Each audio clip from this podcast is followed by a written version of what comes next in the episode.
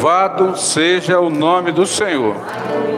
Saúdo, amada igreja, aqueles que estão nos assistindo pelas redes sociais, com a paz do Senhor Jesus. Estou explodindo de alegria. Duas semanas sem estar aqui, né? Muita coisa, né? Ficou uma só, sofremos, né? que alegria, irmãos. Eu convido os irmãos a estarem de pé para ler a palavra do Senhor. 1 Coríntios, capítulo 10. Nós vamos ler alguns versículos. Vamos ler do versículo 1 até o versículo 13. 1 Coríntios 10, de 1 a 13. Ora, irmãos, não quero que ignoreis que nossos pais estiveram todos debaixo da nuvem e todos passaram pelo mar. E todos foram batizados em Moisés na nuvem e no mar. E todos comeram do mesmo manjar espiritual e beberam todos de uma mesma bebida espiritual, porque bebiam da pedra espiritual que os seguia, e a pedra era Cristo. Mas Deus não se agradou da maior parte deles, pelo que foram prostrados no deserto. E estas coisas foram-nos feitas, essas coisas foram-nos feitas em figura, para que não cobicemos as coisas más como eles cobiçaram. Não vos façais, pois, idólatras, como alguns deles, conforme está escrito: o povo assentou-se a comer e a beber, e levantou-se para folgar. E não nos, nos prostituamos, como alguns deles fizeram e caíram num dia 23 mil. E não tentemos a Cristo, como alguns deles também tentaram e pereceram pelas serpentes. E não murmureis, como também alguns deles murmuraram e pereceram pelo destruidor. Ora, tudo isto lhes sobreveio como figuras e estão escritas para aviso nosso, para quem já são chegados os fins dos séculos. Aquele, pois, que cuida estar em pé, olhe, não caia. Não veio sobre vós tentação, senão humana, mas fiel é Deus, que vos não deixará tentar acima do que podeis. Antes, com a tentação, dará também o escape, para que a possais suportar. Nosso Deus, a tua igreja se reúne alegre, feliz, porque tu estás no nosso meio, tu tens abençoado as nossas vidas, Senhor, nos alegrado no louvor, mas nós queremos continuar te suplicando uma bênção. Senhor, abençoa nossa irmã Nayara. Deus, dá uma bênção ao seu coração de paz, de fé. Abençoa, Senhor, o bebê que está sendo formado, Samuelzinho. Senhor, tu sabe todas as coisas e são teus servos. Samuel, Samuelzinho vem para este mundo, para a honra e glória do Senhor, e nós pedimos que o Senhor abençoe, dirige todas as coisas que são necessárias e dê um parto, Senhor, direcionado e abençoado pelo Senhor. Abençoa nossa irmã Fernanda, que precisa, necessita tanto de Ti. Opera na sua mente e no seu coração. E abençoa os demais, Senhor estão passando por dificuldades, Senhor, por enfermidades. Senhor, tem misericórdia. nós oramos a Ti, crendo que o Senhor tem operado, está agindo e nós iremos tomar posse da vitória. Em nome de Jesus. Amém. Podemos assentar?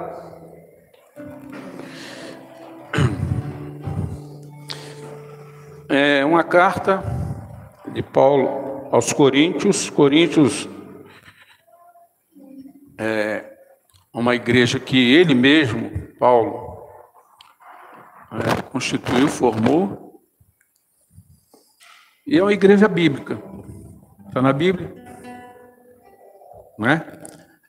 E uma igreja bíblica, que está na Bíblia, tem tanta coisa de dificuldade, tem grupinhos, tem inveja, tem contendas, tem brigas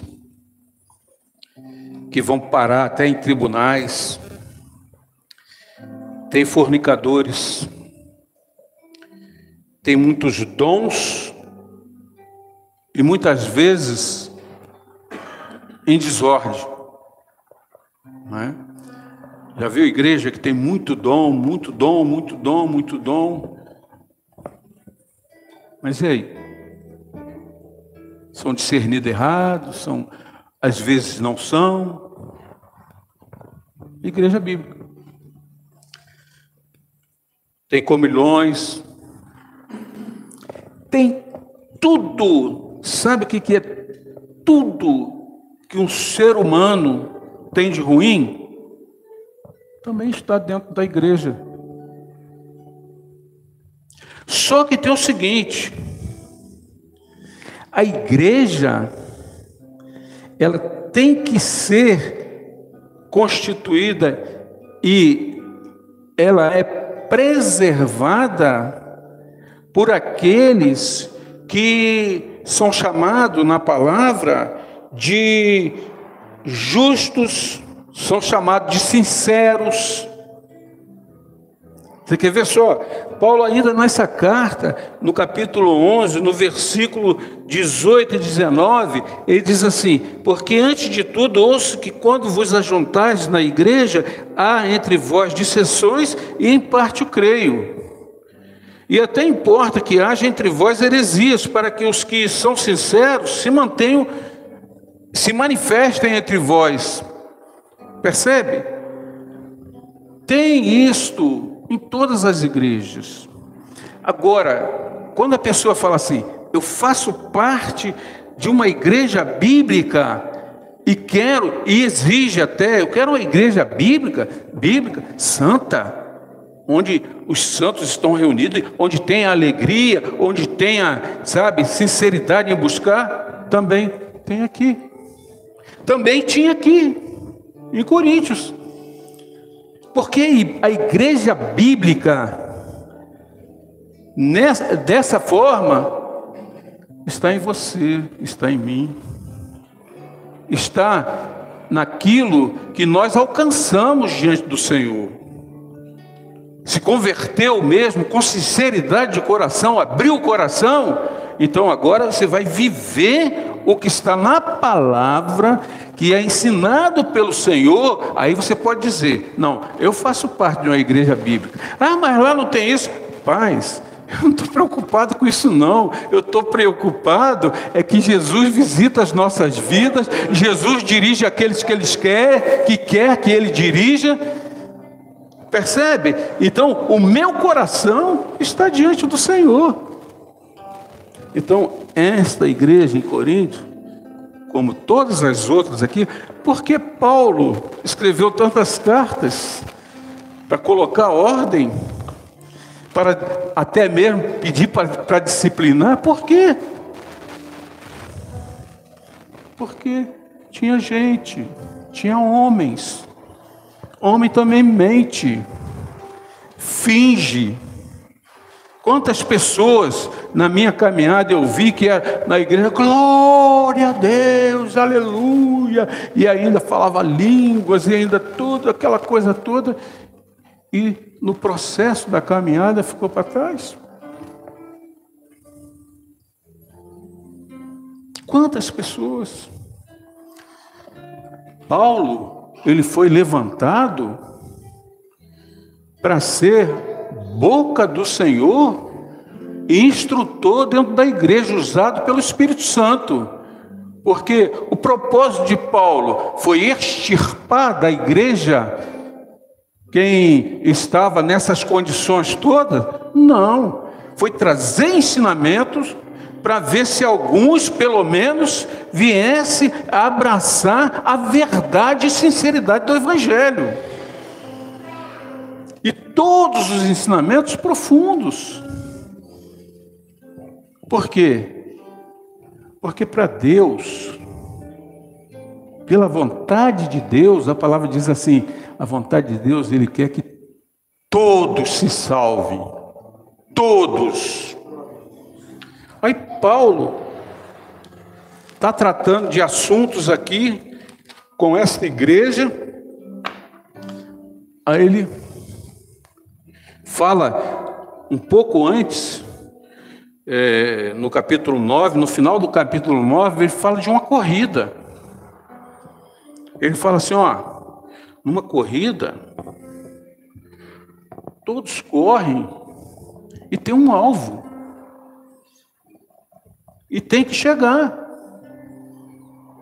E um vai chegar e vai vencer.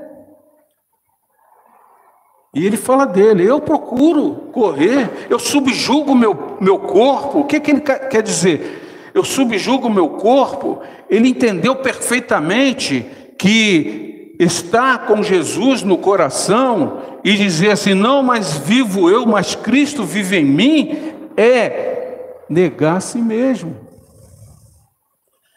Então, o que é preciso para eu caminhar, para eu correr, para alcançar a coroa?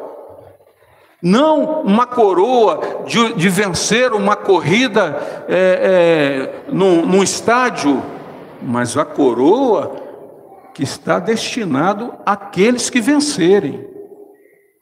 A bênção de estar na eternidade.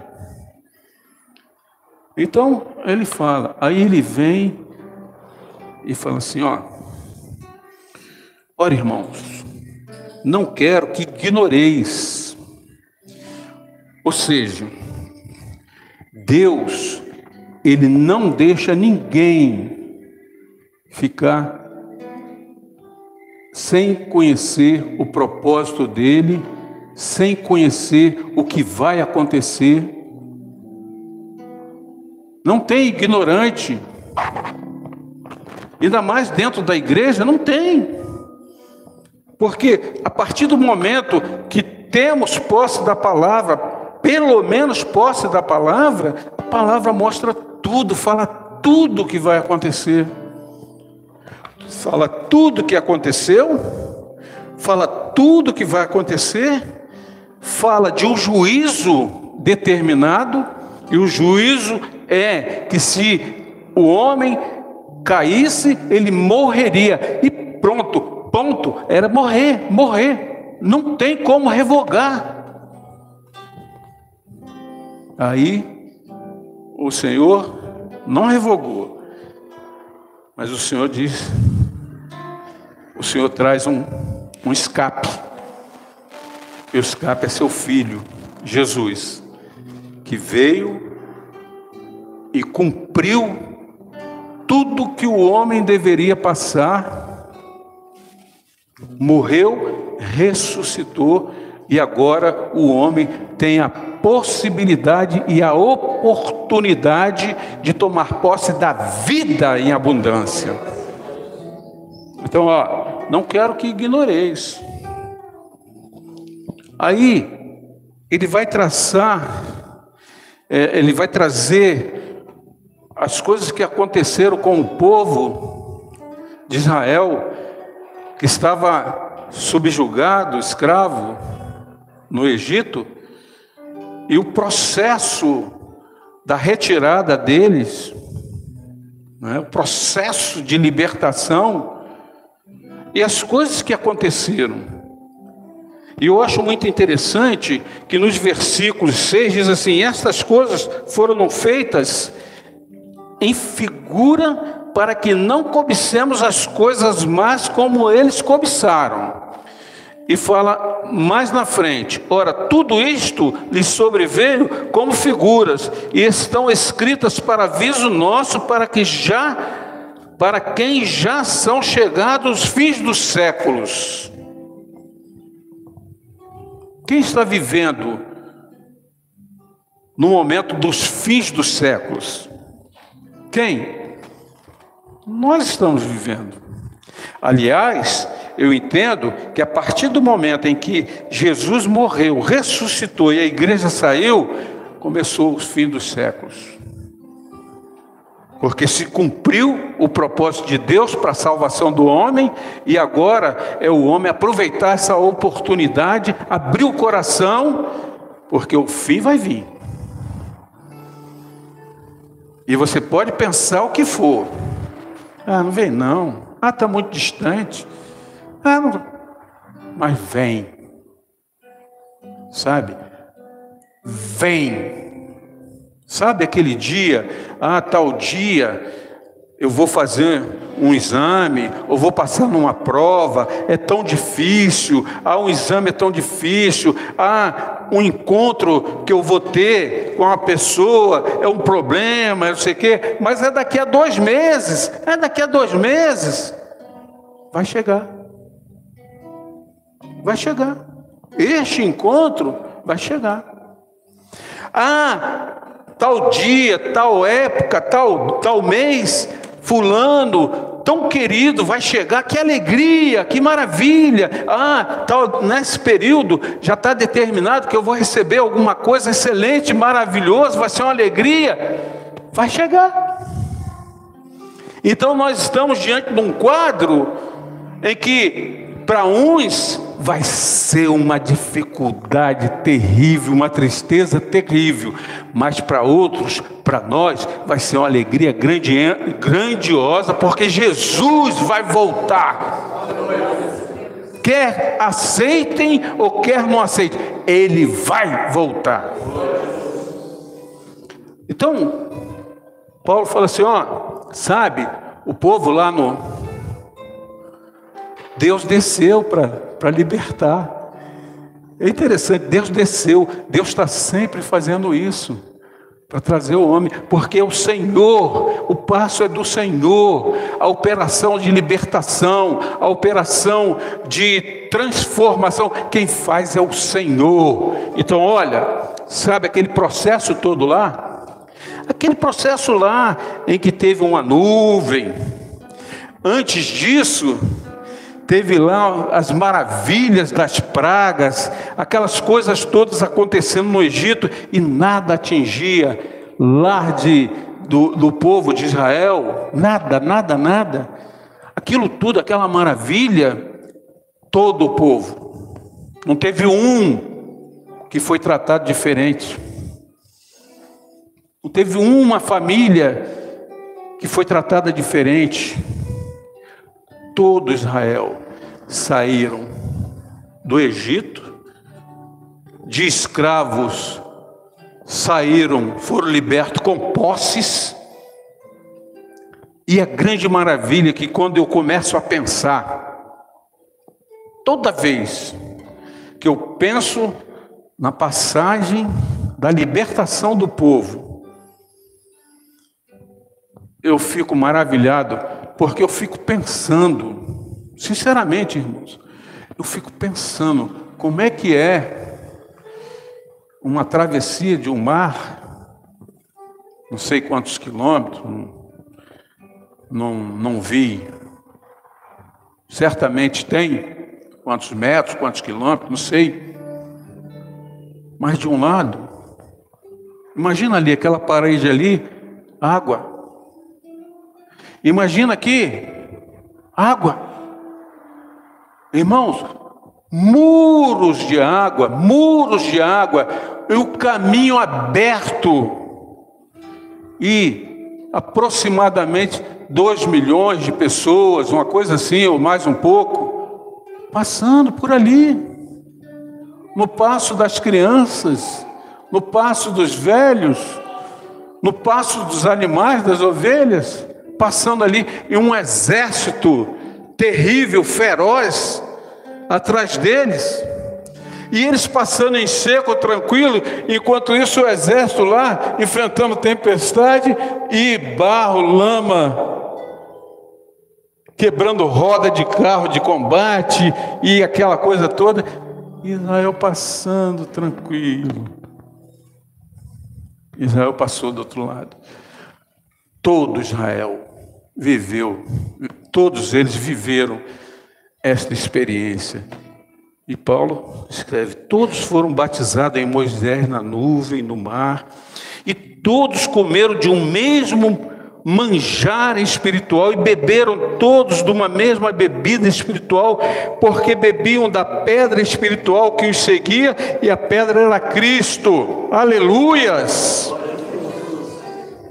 Porque Jesus estava lá, participava disto lá. Mas Deus, aí vem aquilo que dói o coração.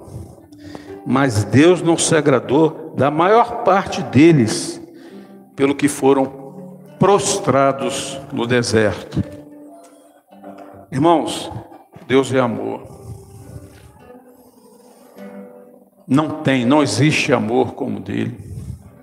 Tanto é que ele não se cansa, não se cansa de insistir não se cansa de chamar, não se cansa de trazer os ensinamentos necessários, trazer o evangelho para o mundo, não se cansa, porque ele quer salvar. Mas ele é juízo. Porque aquelas coisas que Deus quer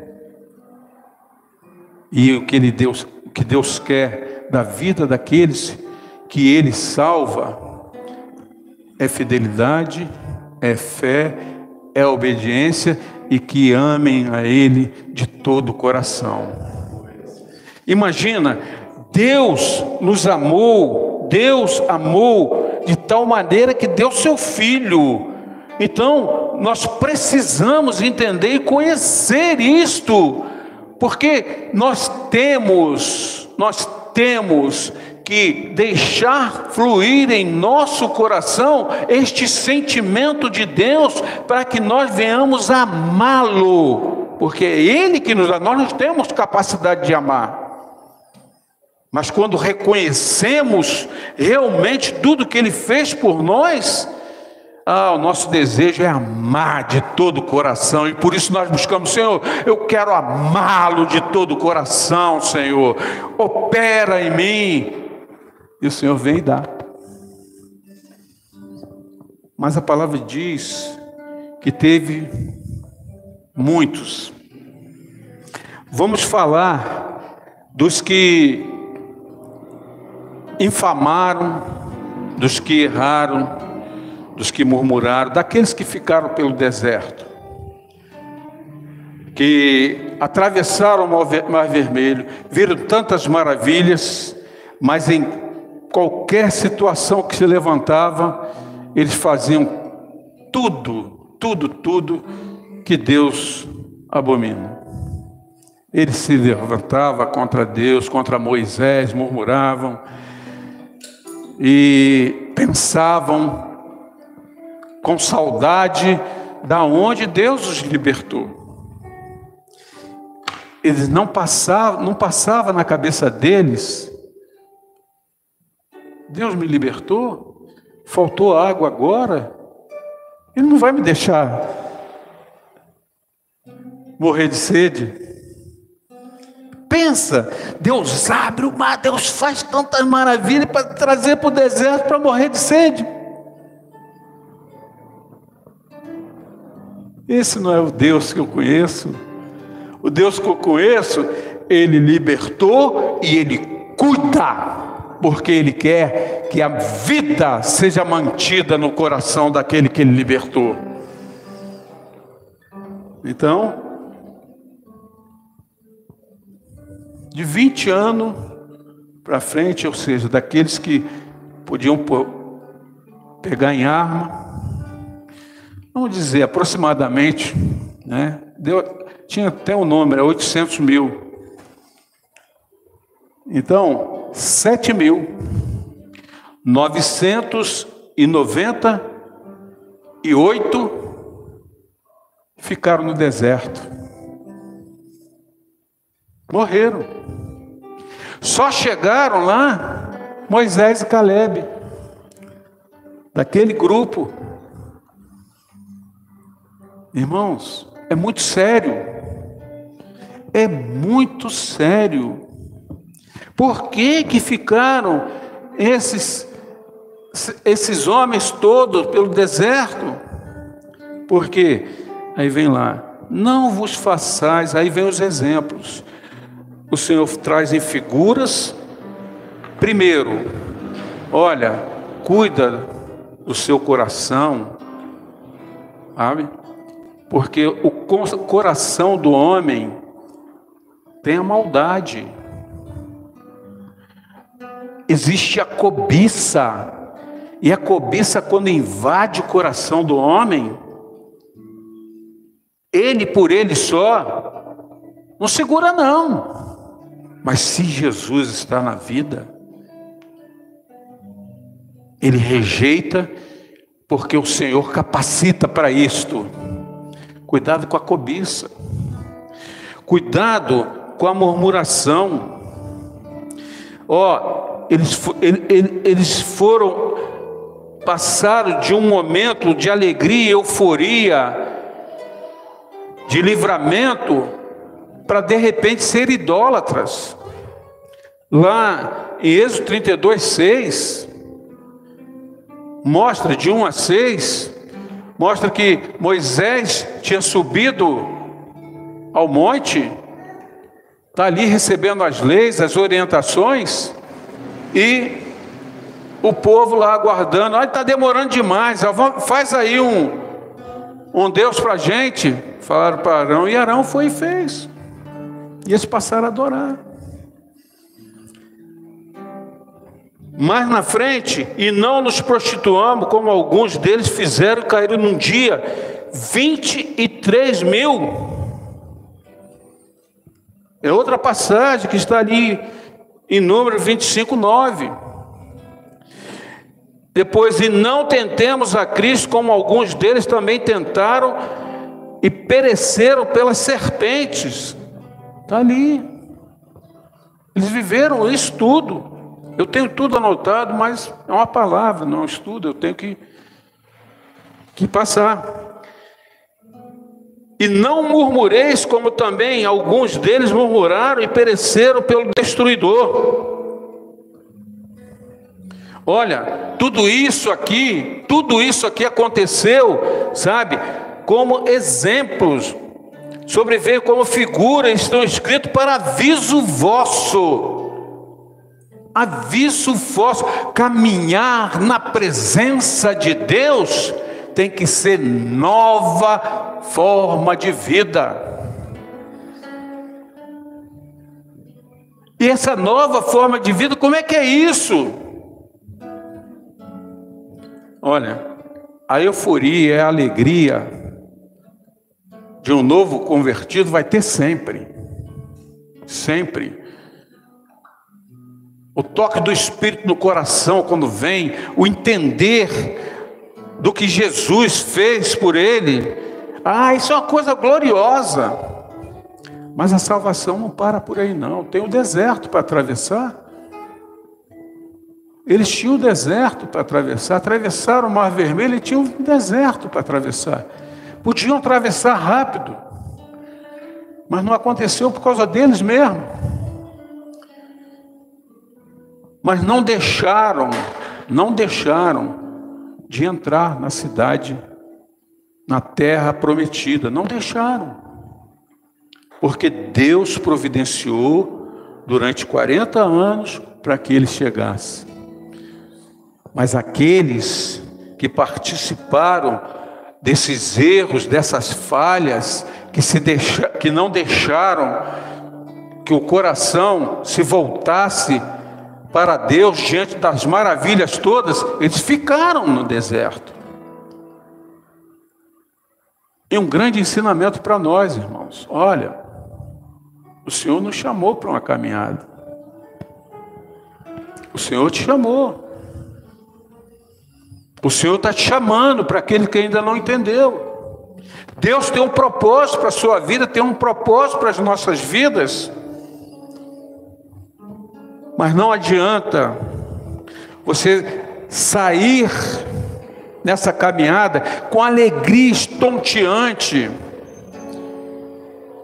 e não chegar. É uma caminhada. Aquele, pois, que cuida está em pé, olhe, não caia. Quantas pessoas ficaram para trás ali? Quantas?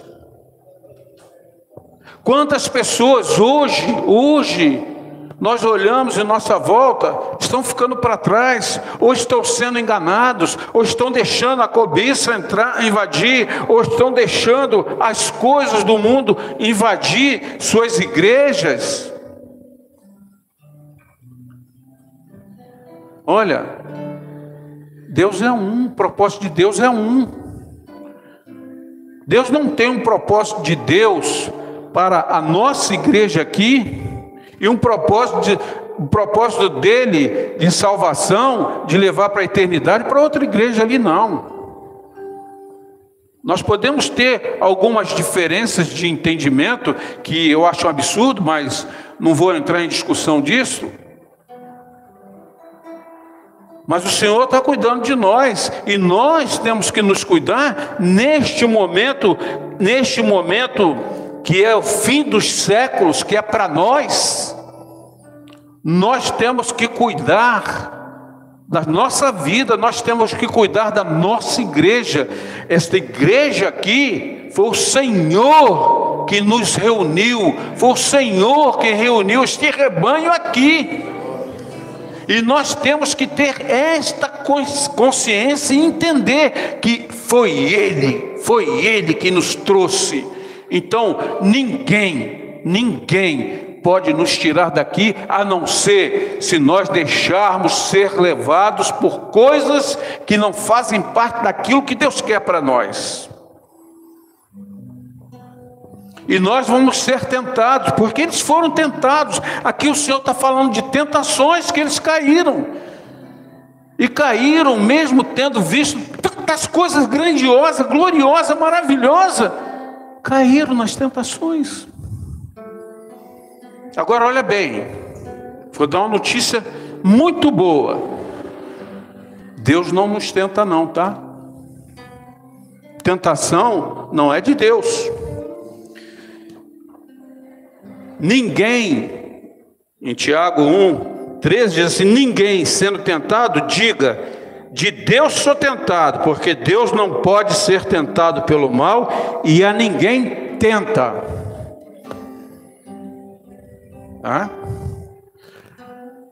Dentro de nós, nós temos tudo, tudo que o tentador pode lançar mão para tirar-nos da direção do Senhor.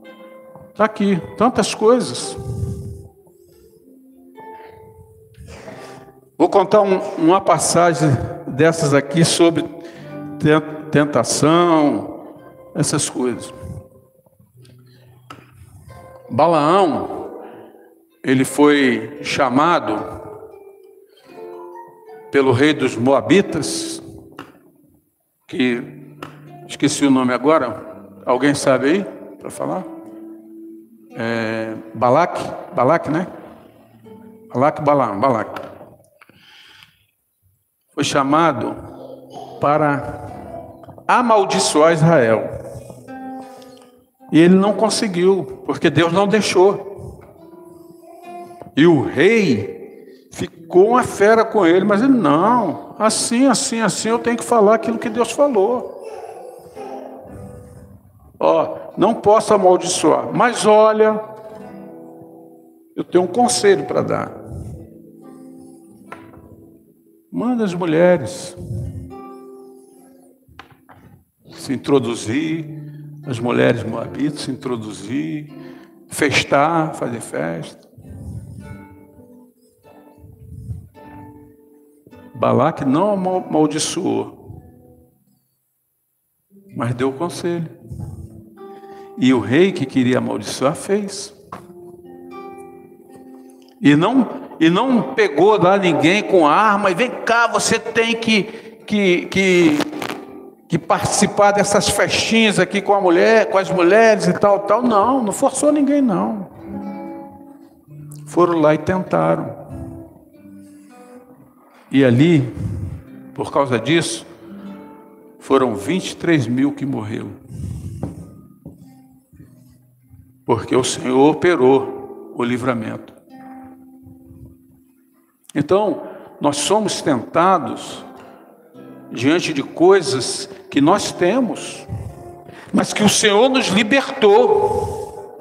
Mas nós, se nós não cuidarmos, se nós não tivermos é, é um coração voltado para buscar o Senhor e nos fortalecer no Senhor e viver no Senhor e fugir da aparência do mal e fugir do, da, das tentações, se esconder no Senhor, vão cair.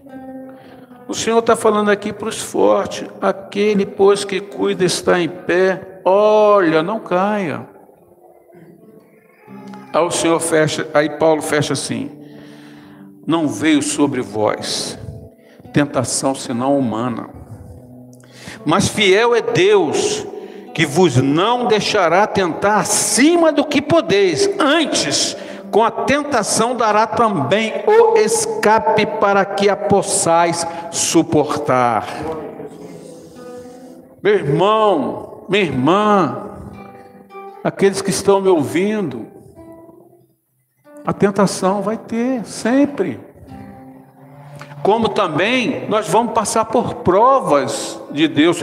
Uma tentação e uma prova, ou seja, uma adversidade, seja ela a origem que for, nos dá total informação daquilo que nós temos no coração. Deus, Deus provava na palavra, a palavra diz assim: para ver o que se tinha no coração. Não é para ele ver, porque ele sabia. Para a pessoa ter consciência do que ele tinha no coração. Então, em meio a uma tentação, em meio a uma adversidade, seja ela de origem que for, você tá, tem que estar alerta. Para onde está me levando aqui. O que, que quer que eu faça? Isso glorifica o nome de Deus? Ou então, haja precipitadamente. Porque se agir precipitadamente, você está mostrando o que você tem no coração. Porque aquele que tem o Senhor no coração sabe categoricamente ele sabe, definitivamente ele sabe, que ele pode esperar no Senhor, porque a vitória chega. Ele sabe que nada vai ser levantado, que a tentação que não vem de Deus, mas ela chega por é, é, porque Deus deixa seguir, deixa chegar, porque nada pode nos atingir se Deus não permitir. E o que vier tem um propósito definido para tratar, muitas vezes comigo, muitas vezes com cada um, mostrar o que temos no coração, nos despertar que nós estamos indo errado. Tem muita gente que, que, que precisa tomar um solavanco, precisa, para colo ser colocado no rumo de novo. E às vezes Deus deixa, com certeza Deus deixa, mas Ele não deixa para derrubar ninguém. Então Deus jamais vai agir ou deixar que aconteça alguma coisa nas nossas vidas que venha trazer prejuízo para aquilo que nós estamos esperando, que é principalmente e acima de tudo a eternidade com o Senhor. Irmãos, nós estamos numa caminhada e nós precisamos chegar. Nós somos uma igreja, nós precisamos estar unidos no Espírito Santo, porque o Espírito Santo Todas as vezes que nós nos reunimos, ele está sendo derramado, ele está sendo é, é, é, é, derramado sobre as nossas vidas para que nós sejamos cheios do Espírito Santo. Ele quer que nós nos fortalecemos para enfrentar os embates, as tentações, as provas, seja lá o que for, em nome do Senhor Jesus, porque é em Jesus que nós vamos ser preservado, porque Jesus veio para nos dar vida e vida em abundância. O que, é que você está passando? Não sei. Com certeza eu sei. Todos nós temos nossas dificuldades, nossos problemas, nossas tentações. Todos, todos. Quem está na presença do Senhor, quem está no mundo, todos, todos porque é assim a vida. Mas como é que você tem agido? O Espírito Santo está sendo derramado, aleluia, para te fortalecer, para dizer, ó, você não vai cair, para dizer, ó, eu estou te renovando, renovando as suas forças, para dizer que o Senhor ama profundamente a sua vida e Ele está levando para a eternidade. Aleluia. Glória a Deus. Louvado seja o nome do Senhor.